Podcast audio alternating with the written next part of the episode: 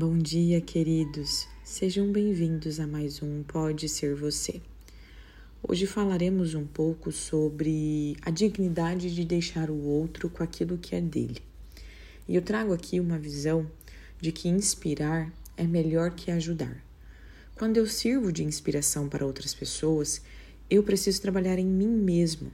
Eu preciso focar naquilo que é minha responsabilidade. Transformar, mudar, buscar que a minha vida seja cada vez melhor.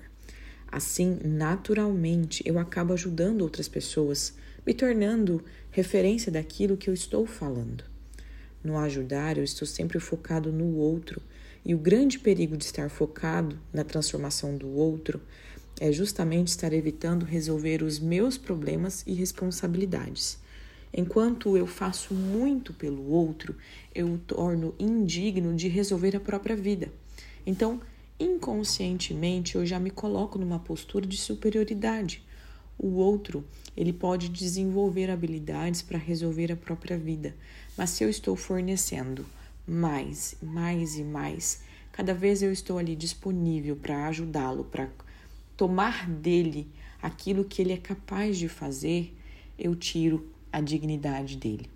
É, eu chamo de pão da vergonha Dentro das bibliografias de Bert Hellinger, ele traz muito as ordens da ajuda.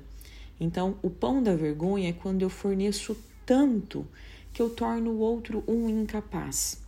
E essa incapacidade, essa falta de força, faz com que o outro se torne um ser humano resmungão, raivoso, vítima de tudo e de todos. Então, é muito melhor que eu inspire ele, que eu forneça recursos para que ele possa se ver com a força e com a capacidade de resolver os teus problemas, os teus conflitos. Aquilo que a gente pode gerar de melhor para o outro é dizer para ele que ele é digno e capaz de resolver a própria vida. Mostrar muitas vezes caminho, mas jamais caminhar por ele. Mostrar a estrada, jamais carregá-lo em suas costas. É pesado demais assumir o destino de alguém. É pesado demais ser responsável pela vida do outro.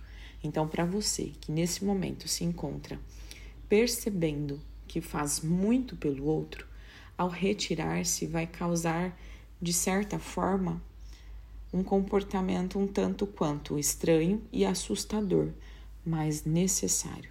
O que você faz de melhor pelo outro é permitir que ele faça por ele mesmo. Um grande beijo. Muito obrigada pelo carinho de todos vocês.